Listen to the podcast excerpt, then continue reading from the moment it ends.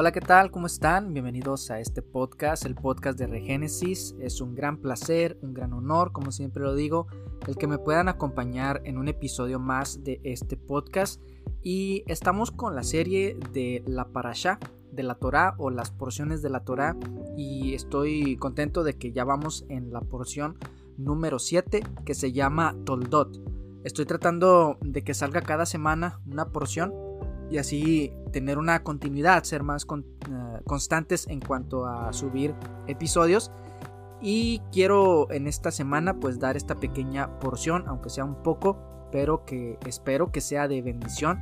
Y espero que si esto está siendo de bendición para tu vida, también lo puedas compartir con alguien más para que pueda ser de bendición para alguien más. Lo puedes compartir en tus redes sociales, lo puedes compartir con alguien más, mandarlo por mensaje, no sé, en tus grupos de WhatsApp, recomendarlo, eso ayudaría mucho para que este podcast pueda tener visibilidad, para que este podcast pueda tener pues más reproducciones y que más personas puedan escucharlo y así también puedan recomendarlo a alguien más, ¿verdad? Pero si no es así y si lo estás escuchando solamente tú, pues qué bendición, qué bueno, eh, qué bueno que al menos alguien lo está escuchando y lo está valorando, que eso es lo que quiero que sea lo más importante, no tanto que haya cantidad de vistas, sino más bien calidad de escuchas, o sea, personas que realmente lo están escuchando y lo están valorando y que lo están atesorando en sus corazones, porque es algo que uno estudia, uno está buscando para poder darlo y poder compartirlo con los demás. Entonces cuando uno sabe que hay personas que lo están escuchando y que esto está siendo de bendición para sus vidas, pues eso es de gran beneficio y de gran satisfacción para uno, para el que está haciendo el trabajo. Y en lo personal a mí me gusta hacer esto es algo que disfruto en mis tiempos libres y aun cuando no tengo esos tiempitos libres, pues busco la manera de poder hacerlo. Realmente cuando algo te gusta, tú buscas la manera de cómo llevar a cabo eso que te agrada tanto. Entonces, esto es algo que a mí me gusta y yo lo quiero compartir pues con los demás, con las personas que también quieran escucharlo. Y yo creo que cuando se trata de la palabra de Dios, pues es de bendición y más en esto que estamos estudiando lo que es la Torah, los cinco libros de Moisés, y lo estamos estudiando en orden según conforme lo hace el pueblo judío en general. Ellos eh, llevan a cabo esta lectura de la Parashá durante un año, los cinco libros de Moisés, y lo repasan, lo siguen repasando constantemente. Ellos hacen un reseteo vuelven a empezar desde Génesis, Génesis, Éxodo, Levítico, Número y Deuteronomio y después vuelven a comenzar otra vez y así todo el año, todo el año. Entonces es interesante la forma sistemática en que ellos estudian las escrituras. Pero bueno, sin más, pasemos con la siguiente parasha que es la número 6 y que se titula Toldot. Y pues empezamos, esta es la parasha Toldot que significa generaciones. Y quiero corregir de que dije que era la parasha o la porción número 7 y es la número 6. Esta es la porción número 6 que se llama Toldot. Y como les dije, Toldot lo que significa es generaciones. ¿Por qué se le titula así a esta parasha? Bueno, porque esta parasha empieza en Génesis 25 19 en adelante y termina en Génesis 28, 10 y comienza de la siguiente manera. Estas son las generaciones de Isaac, hijo de Abraham. Abraham engendró a Isaac.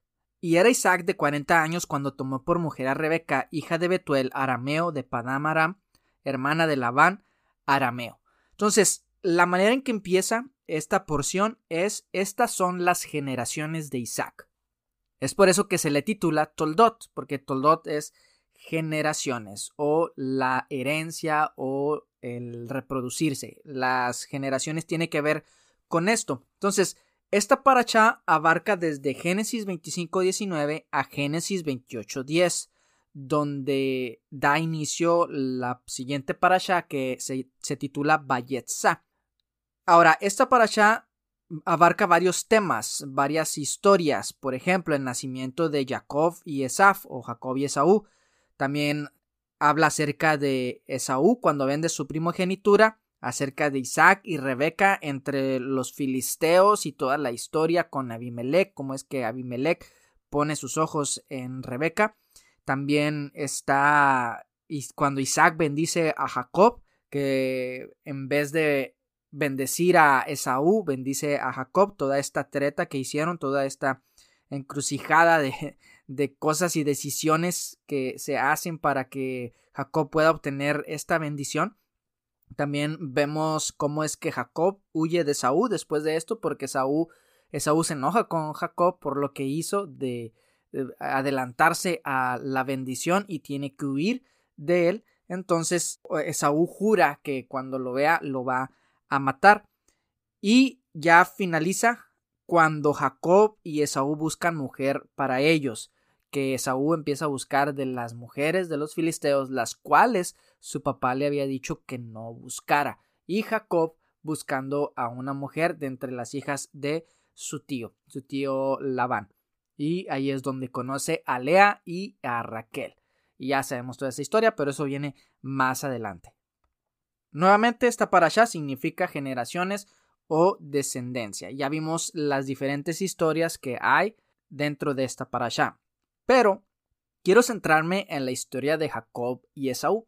La historia de Jacob y Esaú es una historia que nos llena de intriga, que nos llena también como de indignación por las cosas que hace Jacob, pero a la vez las cosas que también hace Esaú y nos muestra a estos dos hermanos haciendo cosas que mm, son raras, que no están correctas, tanto Esaú como Jacob, pero eh, recordemos nuevamente lo que dijimos en parashas, en parashot anteriores, en porciones anteriores, que esta familia no era una familia ideal, no era una familia ideal, era una familia que tenía muchos conflictos y que tenía muchas disfunciones. Entonces, esta parasha en específico nos muestra la historia de Jacob y Esaú desde su nacimiento y también sus conflictos como, como, hermanos, los conflictos que ellos tenían entre ellos como hermanos. También esta historia de Jacob en específico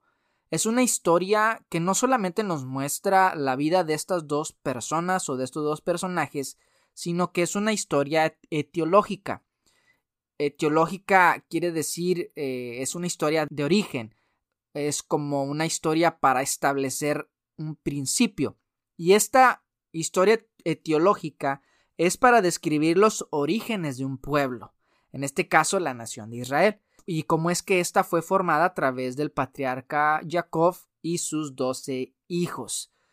También nos habla de una manera a ejemplo sobre las decisiones que ese pueblo debía de tomar para llegar a ser una nación bendecida en esta historia podemos ver esos principios que se establecen para Jacob y para Esaú y para los descendientes de Isaac y de Abraham, de cómo es que la bendición que les había sido prometida a ellos vendría a causa de ciertos pasos que ellos tenían que dar. Entonces, esta es una historia que también nos muestra las dos naturalezas que hay en el ser humano. También podemos ver el por qué Dios elige a Jacob y no a Esaú. También vemos este caso de por qué Dios elige a uno y no al otro. También esta es una historia en la que nosotros nos podemos ver reflejados ya que todos tenemos la encrucijada de decidir entre lo que es bueno y lo que es malo. Y más adelante quiero mencionar esto acerca de Jacob y Esaú, de cómo es que muchas veces tomamos un bando y el otro. Muchas veces apoyamos a Jacob y en otras ocasiones apoyamos a Esaú porque decimos, ay, pobrecito, o sea, Jacob lo engañó, es un engañador, hasta su mismo nombre lo dice, pero vamos a esperar un poco hasta el final para ver cómo es que se desenlaza todo esto, para ver cómo es que este conflicto podemos llevarlo a buenos términos y a encontrar una aplicación a nuestras vidas lejos de lo que es el engañar a las personas. Porque sí, en realidad, como lo vemos, habla de engaños y habla de intrigas, pero vamos a encontrar el mensaje principal para nosotros. Ahora, todo comienza, en este caso, con las generaciones y la herencia que cae sobre ellas.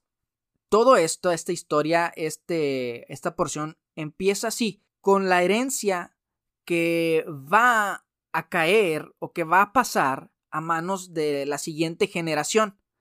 Y esta herencia era una herencia especial. Lo podemos ver más atrás en Génesis 25, 5 al 6, donde dice, y Abraham dio todo cuanto tenía Isaac. Pero a los hijos de sus concubinas dio Abraham dones y los envió lejos de Isaac su hijo, mientras él vivía hacia el oriente a la tierra oriental. Y algo que me llama la atención aquí en este pasaje es lo que dice que Abraham dio todo cuanto tenía a Isaac. Isaac es el padre de Saúl y Jacob.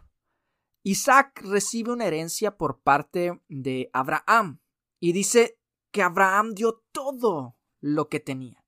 Pero a la vez nos da la información de que a los demás hijos que él tenía con las otras concubinas les dio dones. También a Ismael ya él le había dado dones. Ismael no salió siendo pobre de la presencia de Abraham, sino que Ismael también llevó muchas riquezas y dones de parte de Abraham.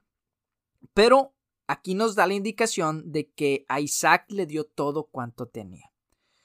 Y lo que yo pienso, lo que yo creo es que no solamente a Isaac le dio una bendición material, no solamente le dio una herencia física, no solamente le dio ganado, pieles, telas finas, joyas o, o riquezas, sino que yo creo que la bendición más importante o la herencia más importante que Abraham le dio a Isaac fue la herencia espiritual, el de la fe en el único Dios verdadero, la fe en el Dios de Abraham. Esta es la herencia más grande que recibió Isaac. Y esa herencia de también ser un buscador de la presencia de Dios. Porque Abraham era alguien que buscaba a Dios. Era alguien que buscaba el tener una relación personal con su Dios. Entonces, esta misma herencia, este mismo deseo, Abraham lo da a su hijo, a Isaac. Y de igual manera, Isaac tenía que darlo y pasar esta herencia a las siguientes generaciones, a sus dos hijos, entonces, vamos a hablar un poquito de las generaciones. ¿Qué es esto de las generaciones? Y primero, pues vamos a ver un poquito el término de lo que es generación. Una generación es toda la gente que nace y vive más o menos al mismo tiempo, considerada colectivamente. También puede describirse como el periodo promedio, generalmente considerado como de 20 a 30 años, durante el cual los niños nacen y crecen y se convierten en adultos y comienzan a tener hijos. La terminología de parentesco es un término estructural que designa la relación padre-hijo. También se conoce como biogénesis, reproducción o procreación en las ciencias biológicas. Y la etimología de esta palabra proviene del latín. El origen es del latín que significa engendrar y la palabra generación como grupo o cohorte en las ciencias sociales significa todo el grupo de individuos que nacen y viven más o menos al mismo tiempo, la mayoría de los cuales tienen aproximadamente la misma edad y tienen ideas, problemas y actitudes similares. Entonces, en la definición de lo que es generación podemos encontrar estas variantes, que generación tiene que ver con aquellos individuos que viven en una misma época que abarca de 20 a 30 años, pero generación también tiene que ver con el procrear, tiene que ver con la el parentesco que hay entre un padre y un hijo, que es lo que se le llama la biogénesis, es decir, yo tengo mi descendencia, estas son mis generaciones, los hijos y los hijos de mis hijos y de mis hijos y así, esas son mis generaciones, son los que vienen directamente de mí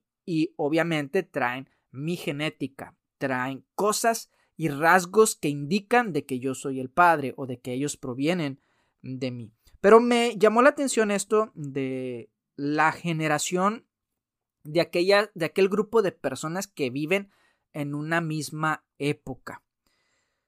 Por ejemplo, yo no, no, lo sabía y es algo que estaba platicando la vez pasada con Dan Herrera y es que decía, él decía que nosotros somos millennials y yo no me consideraba un millennial porque no había visto yo el año que abarca el ser un millennial y sí, sí entro dentro de esa, de esa categoría y a la vez yo estaba un poquito negado porque en estos tiempos eh, al millennial se le tiene con muy mal, con muy mala fama, tiene muy mala fama el millennial y se le critica mucho por ciertas actitudes que tienen. Entonces, quería yo entrar en esto de lo que son las generaciones y hablar un poquito de mi generación, hablar un poquito de las personas con las que comparto esta época en la que vivimos. Y más adelante voy a explicar el por qué.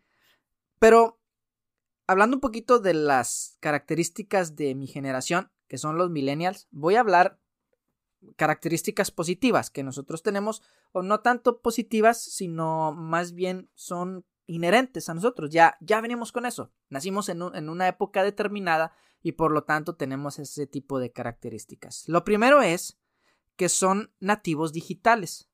Y es interesante esta palabra, ¿verdad? nativos digitales quiere decir que tenemos una afinación, una, un fin o un, algo natural en cuanto a la tecnología, ya que nacimos con ella. Somos una generación que nacimos, se dice que nacimos con la tecnología bajo el brazo. Bueno, al menos yo que estoy, soy casi de los primeros millennials, que abarca del 80, creo, 80, 81 en adelante. Entonces yo nací por ahí después de los 80. Entro en esa categoría y aunque hubo tecnologías con las que yo no nací debajo del brazo, sí son tecnologías que se fueron, fueron apareciendo en ese transcurso, en, mi niñez. Eh, como podríamos decir, el, los celulares. Yo pude ver cómo es que se usaba antes un teléfono, después un celular que parecía un ladrillo, hasta los celulares o los dispositivos inteligentes que tenemos hoy en día. O sea, a mí me tocó vivir todas esas etapas de evolución en cuanto a los teléfonos y otros dispositivos y otros tipos de tecnologías. Entonces, para mí es muy natural. No así personas más adultas que yo, más grandes, que esto era algo nuevo. Ellos tuvieron que aprender, a diferencia de nosotros, que desde niños ya lo, ya lo traíamos. Ahora, lo segundo es que tienen mayor capacidad multitarea, o lo, que, lo que se conoce como multitask. Los millennials están acostumbrados a gestionar cosas paralelamente, como diferentes fuentes de información al mismo tiempo y hacerlo de una forma eficiente. En esto sí yo, yo me declaro que totalmente no soy alguien multitask. Yo tengo que hacer las cosas, una sola cosa a la vez. Pero si hay una característica en mi generación, que buscamos hacer muchas cosas al mismo tiempo y a la vez no todos logramos ser efectivos en cuanto a esto. Al menos yo no. Yo puedo hacer muchas cosas, pero no en todas las cosas soy efectivo haciéndolas al mismo tiempo. Ahora, lo tercero es que están más y mejor preparados. Y es cierto, a nuestra generación ya se les inculcó más el tener un título y tener logros académicos. Y no solo eso, sino que somos muy conscientes de la necesidad de la, formación continua, o sea, de seguir preparándonos para poder ascender dentro de las compañías y así. Entonces, eso es lo tercero. Ahora, lo cuarto es que somos parte, o se dice que somos hijos de la globalización. Estamos conectados con el mundo, es decir, gracias a la, tecnología, a las redes sociales, tenemos más conciencia, por decirlo de alguna manera, de lo que pasa en otros lugares. Estamos más conectados por la misma tecnología o también porque Mm, esta generación también le gusta el viajar, el conocer nuevos lugares y pues somos parte de la globalización. También es debido al notable mayor conocimiento del inglés, que es el idioma universal y es, cierto, o sea, mm, aunque hay personas que viven en otros países, pero en las escuelas se daba inglés, en las escuelas se enseñaba el inglés. Por eso es que muchas personas, aunque viven en Latinoamérica, saben el inglés porque se nos inculcó que esto era lo que nos iba a ayudar en un futuro el poder aprenderlo. Pero entonces, ya por último, las cosas positivas son menos conformistas, ya que las generaciones anteriores eran, mm, se conformaban más con, con las cosas. Estos, y es algo interesante que dice este estudio de que los, los millennials no están enfocados tanto en como poseer una casa, sino más que nada en el desarrollo de sus carreras profesionales, que esto es lo más importante. Entonces, la comodidad ha dado paso a los retos y al reconocimiento. Esto les anima a ser más proactivos y a tener menos miedo a la hora de desarrollar sus propias ideas y proyectos, lo que les convierte en una generación emprendedora.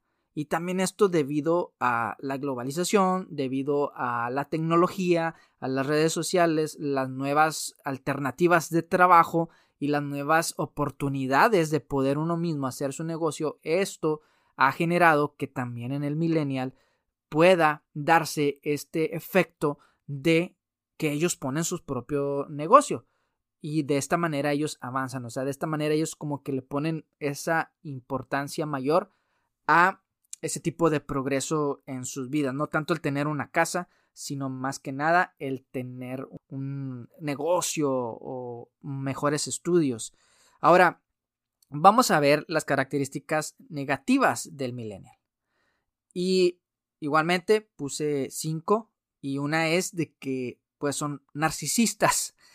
Eh, y esta generación es característica de que tiene un amor propio desmedido. No es malo amarse a sí mismo, lo malo es amarse de una forma desmedida, de una forma que no tienes control, no tienes una cordura, entonces se vuelve en un narcisismo, en un enfoque en solo uno mismo. También es individualista, o sea, no piensa tanto en comunidad, sino piensa más en lo individual. Son malcriados.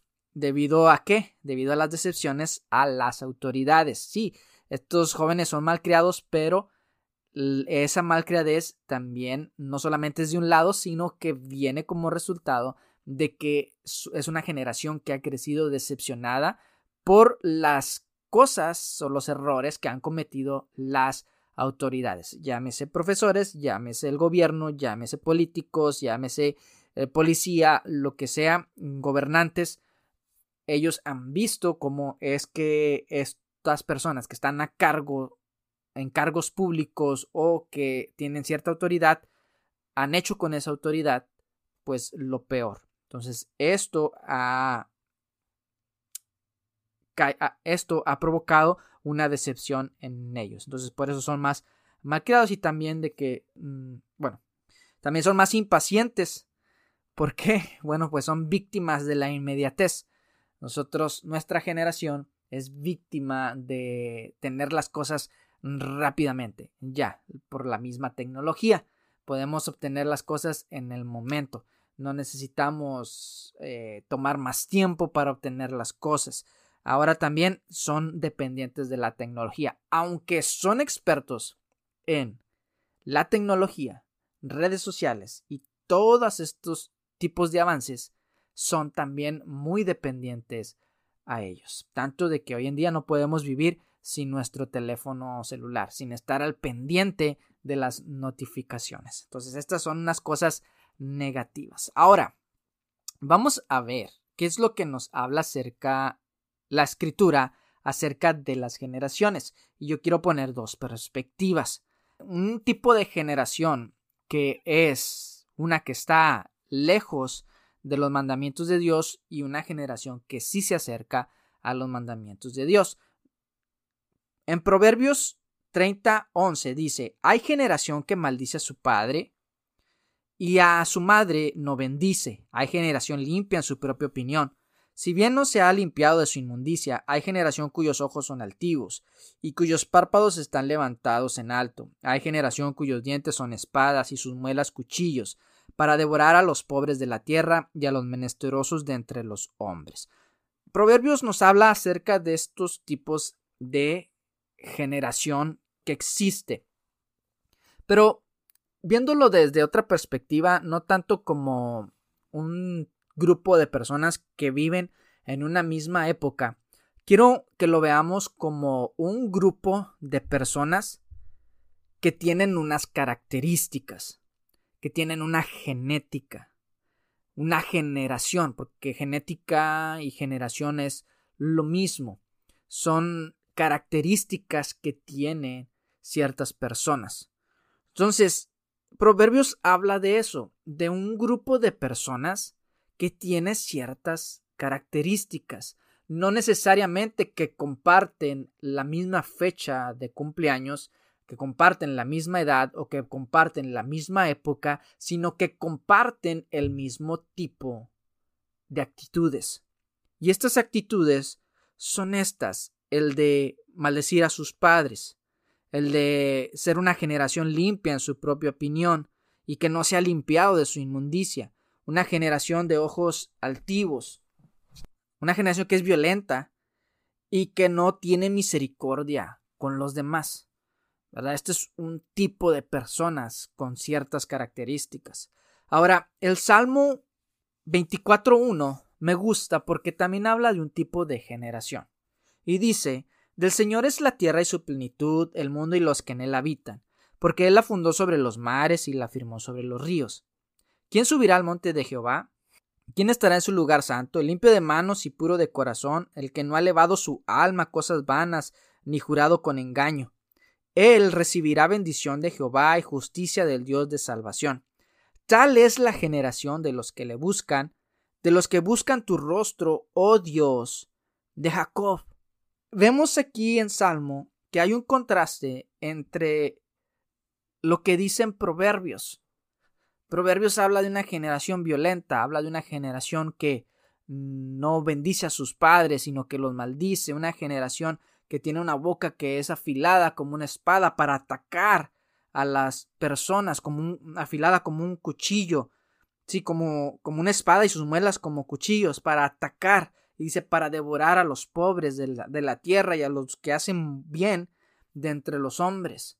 Y Salmos nos muestra una generación que es limpia y que esta generación sube a la presencia de Dios, sube a adorar al Señor. Pero dice que esta generación es tal, es una generación que tiene como característica que busca el rostro del Dios de Jacob. Y hay una interpretación que me gustaba, que me gusta acerca de eso y que la escuché hace muchos años.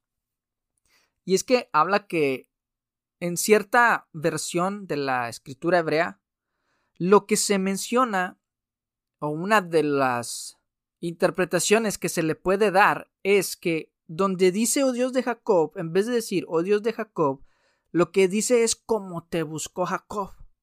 Entonces el verso diría de la siguiente manera, tal es la generación de los que te buscan, de los que buscan tu rostro como te buscó Jacob. Y es interesante, volviendo a Jacob y las cosas que él hizo con Esaú, se menciona aquí en la escritura como alguien que buscaba el rostro de Dios. Y lo vemos en su vida, de que él era alguien que estaba buscando verdaderamente encontrar a Dios y encontrar la bendición y ser parte de la herencia prometida. Entonces, este es el contraste entre una generación que no busca a Dios y que manifiesta este tipo de conductas que son totalmente lejos de Dios y que no reflejan para nada el carácter de Dios y el amor al prójimo en contraste con una generación que sí busca el rostro de Dios como le buscó Jacob. Pero decimos, pero bueno, pero Jacob fue un engañador. Jacob engañó a su hermano. Bueno, vamos a ver si esto fue así, realmente, como se nos ha hecho pensar o como tenemos entendido que fue. Y no estoy tratando de, de defender a Jacob. Jacob hizo sus cosas que no estaban correctas, pero Vamos a ver el mensaje que nos deja esto. Y quiero hablar de las dos naturalezas, porque Jacob y Esaú no solamente nos muestran la historia teológica o de origen de una nación, sino también nos muestra la historia de estos dos hombres, Jacob y Esaú, pero nos muestra la naturaleza que hay en todos nosotros. La naturaleza que está inclinada al mal y la naturaleza que quiere hacer lo bueno.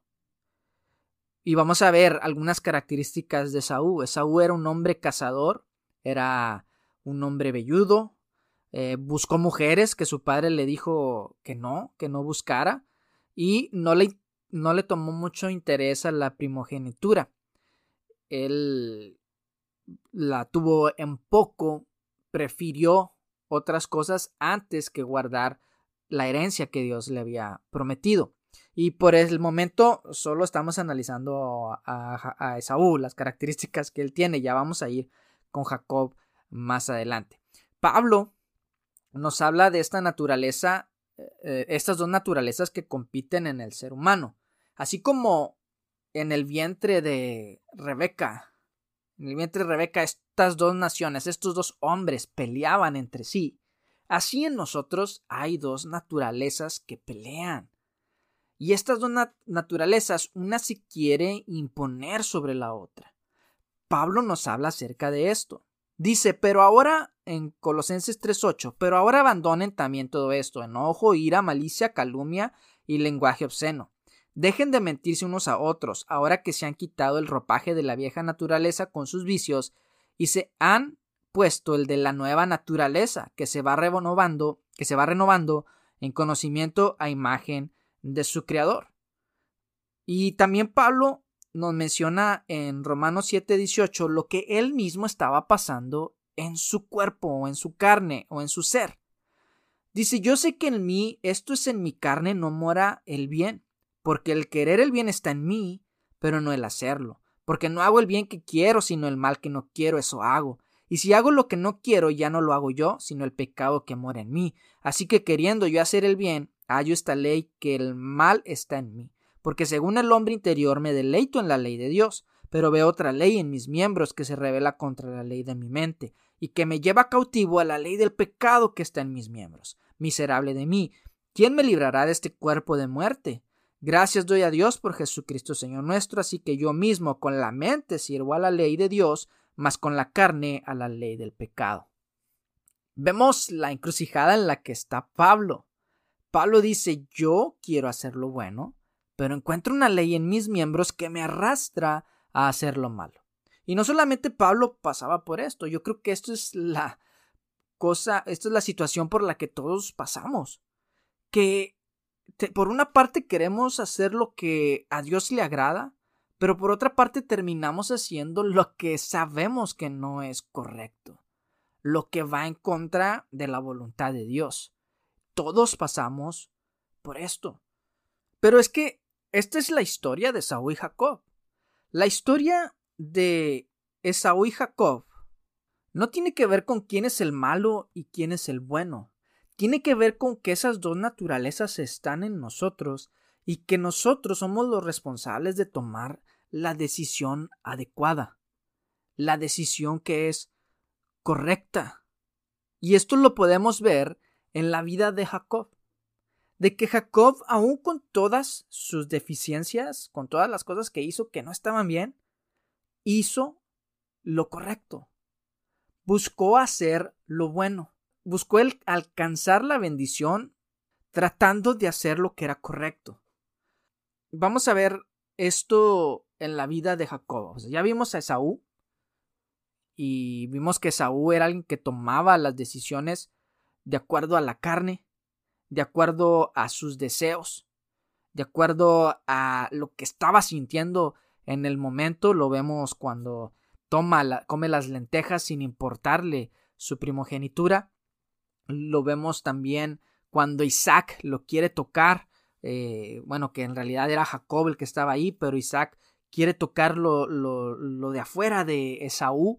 Y esto no es nomás porque sí, o sea, el mencionar de que, de que Isaac tocó la superficie velluda de su hijo de, de Esaú, no era nada más porque sí, sino que nos habla de que Esaú era algo superficial de que Esaú tenía que ver con lo que se ve por fuera, con la apariencia y no tanto lo que se ve por dentro, porque él le dice, bueno, yo por fuera toco y siento que es Esaú, pero la voz es de Jacob. Lo que sale de adentro de esta persona a la que estoy bendiciendo es, es Jacob. Entonces, eso es un mensaje a que nosotros no debemos darle más importancia a lo que está afuera, a lo que tiene que ver con lo externo, sino más a lo que tiene que ver con lo interno, a lo que tiene que ver con aquello que apunta hacia la eternidad, aquello que apunta hacia lo que tiene trascendencia, aquello que apunta hacia Dios. Ahora, veamos un poco más a Jacob. Dice Génesis 25, 27. Y crecieron los niños, y Esaú fue diestro en la casa. Es decir, Esaú era un hombre que cazaba, era un hombre cazador. De hecho, él traía la comida y le cocinaba a su padre, y esto era lo que su padre amaba de Esaú. Y él era un hombre del campo. Pero Jacob dice que era un varón quieto que habitaba en tiendas. Cuando se menciona aquí la palabra quieto en la traducción, realmente no nos dice mucho. Nos dice de una persona que no se mueve, en realidad. Pero no es así. Si nos vamos al original, vamos a leer de la siguiente manera. En esta parte donde dice que Jacob era varón quieto, en realidad en el original nos dice Veyakov ish Tam, Yosef o Halim, que significa Jacob era un hombre quieto, o en realidad Tam, la palabra Tam, que designa para quieto, tiene que ver más con ser justo, completo, pío, íntegro, perfecto y recto.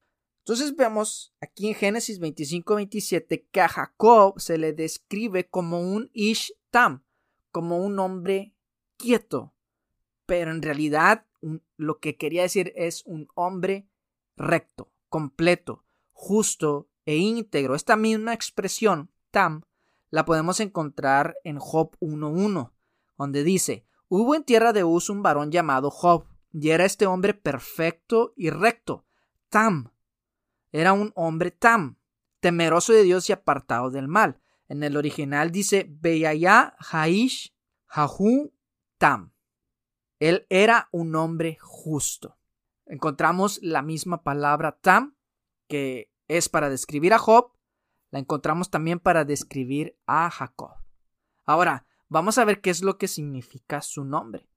Porque muchos dirán, no, pues es que eh, a su mismo nombre lo dice, es un usurpador. Usurpó el lugar que le correspondía a Esaú. Y siempre se ha traducido como usurpador o como suplantador, pero la realidad es que esto de usurpador y suplantador es algo que Saúl le dijo, y se lo dijo en un momento de ira, y es algo que declara sobre su hermano. Dice, y Esaú respondió, bien llamaron su nombre Jacob, pues ya me ha suplantado dos veces, se apoderó de mi primogenitura, y he aquí ahora ha tomado mi bendición, y dijo, no, no has guardado bendición para mí, le dice Esaú a su padre. Pero esta es una expresión que Esaú dice de lo más profundo de su corazón y todo el odio que él estaba sintiendo por Jacob y dice, por eso le pusieron así, porque es un usurpador y un suplantador. Pero esto no, no era lo correcto, eso no es lo que significa Jacob. Vamos a ver qué es realmente lo que significa Jacob. Su nombre tiene como raíz la palabra Ekef, que puede significar tanto talón, por eso le ponen así, Kef, Jacob, que viene de Kef, de talón. Tanto quiere decir esto como lo siguiente. También puede significar consecuencia. Consecuencia. Esta palabra consecuencia, cuando nosotros mencionamos, va a haber consecuencias o hay una consecuencia por esto. Casi siempre para nosotros es una forma negativa. Pero en la Torah no aparece así. No, no, aparece como si fuera una forma negativa, sino también como algo positivo. Por ejemplo, hay una porción de la Torah, de la Parashá, hay una Parashá que se llama Ekef, y esto se encuentra en Deuteronomio 7.12, y en Deuteronomio 7.12 dice lo siguiente, y por haber oído estos decretos y haberlos guardados y puesto por obra, Jehová tu Dios guardará contigo el pacto y la misericordia que juró a tus padres. Dice, y por haber oído estos decretos. Esta es la versión Reina Valera 1960. Ahora voy a enseñarles la versión, la nueva versión internacional que dice, si prestas atención a estas leyes, las cumples y las obedeces, entonces el Señor tu Dios cumplirá el pacto que bajo juramento hizo con tus antepasados y te mostrará su amor fiel. En estas traducciones se pierde el sentido literal, que en realidad debería de ser de esta manera. La consecuencia de escuchar estos decretos y guardarlos y, y cumplirlos es que Adonai tu Elohim guardará su pacto contigo y su misericordia que juró a tus padres. Pero dice la consecuencia, es decir, algo consecuente, algo que viene después de. Esto es lo que significa Ekef. Algo que viene como resultado después de hacer algo. No necesariamente algo negativo, sino que también puede ser algo positivo. En Proverbios nos encontramos también con esta expresión, donde dice en Proverbios 22.4, recompensa de la humildad y del temor del Señor son las riquezas, la honra y la vida. La expresión que se utiliza aquí también es ekef, es decir, la consecuencia de la humildad y del temor del Señor son las riquezas, la honra y la vida. En el relato encontramos esto. Encontramos lo siguiente en el relato y en el nombre de Jacob. Que las bendiciones obtenidas son las consecuencias de la toma de decisiones. La bendición que estaba sobre Abraham, que mencionamos hace un momento, que Abraham dio todo lo que tenía Isaac, fue como herencia a Isaac y, a sus generaciones. Lo único es que sus generaciones deberían luchar por ellas y no entre ellos. La lucha no era entre Jacob y Esaú, sino con ellos mismos. Tanto Jacob como Esaú tuvieron la oportunidad de decidir y luchar contra sus propios egos y anhelos. Qué tremendo y qué poderosa es esta declaración. La lucha de Jacob y Esaú no era entre ellos, era entre sí mismos. Tanto Jacob luchaba con su naturaleza como Esaú luchaba con la de él mismo. Entonces, las decisiones que cada uno de ellos tomara era la que iba a traer como consecuencia ya sea el ser bendecido o el ser maldecido. Y no es que Dios los iba a maldecir, sino que simplemente ellos mismos se iban a alejar de la consecuencia que ya Dios había establecido por guardar su obediencia, por ser obedientes y guardar hasta ese momento lo que Él les había entregado como mandato. Entonces la, obediencia trae consigo estas consecuencias. Dice Génesis 26, 3 al 5, Habita como forastero en esta tierra, y estaré contigo y te bendeciré, porque a ti y a tu descendencia daré todas estas tierras, y confirmaré el juramento que hice a Abraham tu padre. Multiplicaré tu descendencia como las estrellas del cielo, y daré a tu descendencia todas estas tierras, y todas las naciones de la tierra serán benditas en tu simiente por cuanto yo Abraham mi voz y guardó mi precepto, mis mandamientos, mis estatutos y mis leyes. Dios le da una promesa a Isaac. Dice, primero le dice, habita como forastero en esta tierra, y yo voy a estar contigo, y te bendeciré, porque a ti y a tu descendencia daré todas estas tierras, y confirmaré el juramento que hice a Abraham tu padre, Multiplicaré tu descendencia como las estrellas del cielo, y daré a tu descendencia todas estas tierras, y todas las naciones de la tierra serán benditas en tu simiente, por cuanto yo, Abraham, mi voz, y guardó mi precepto, mis mandamientos, mis estatutos y mis leyes. Dice Dios, estas son las consecuencias de un hombre que guardó mis preceptos, mis mandamientos, mis estatutos y mis leyes. Dice, por cuanto yo Abraham mi voz. Y en episodios anteriores he enseñado cómo es que escuchar la voz de Dios no solamente implica la función natural del oído, sino que implica el poner atención para poner en práctica. Entonces, la bendición siempre va a ser el resultado de la obediencia. Lo que nosotros hagamos en obediencia va a traer como consecuencia bendición, como dice en Deuteronomio. Si prestas atención a estas leyes, y la versión 1960 dice, y por haber oído estos decretos y haberlos guardado y puesto por obra, Jehová tu Dios guardará contigo el pacto y la misericordia que juró a tus padres. Entonces, ¿con qué nos quedamos en esto? Que Jacob y Esaú luchaban entre ellos desde el vientre, pero la lucha en realidad más fuerte que ellos tenían no era entre ellos. La lucha era consigo mismos, con ellos mismos. Jacob luchó consigo mismo hasta que el Señor trató con su vida. Esaú de la misma manera luchó. La lucha más fuerte es la que él tenía consigo mismo. ¿Cuál es la lucha más fuerte que nosotros tenemos? No es el diablo, no es las cosas que están fuera de nosotros, somos nosotros mismos. Alguien dijo, somos nuestro peor enemigo. Y la verdad es de que sí. Nosotros luchamos con nuestro carácter, con nuestras formas de actuar, con nuestras actitudes, con nuestras debilidades, porque somos personas imperfectas y tenemos un montón de deficiencias. Pero la bendición está en las decisiones que nosotros tomamos. Ekef. Las decisiones que tomamos traen como consecuencia la bendición. Y esta bendición la heredamos a nuestros hijos. La pasamos a nuestras generaciones.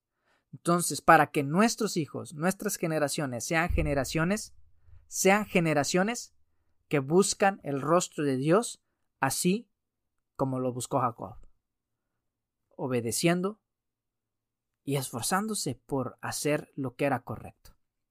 Entonces, espero que sea de bendición para sus vidas.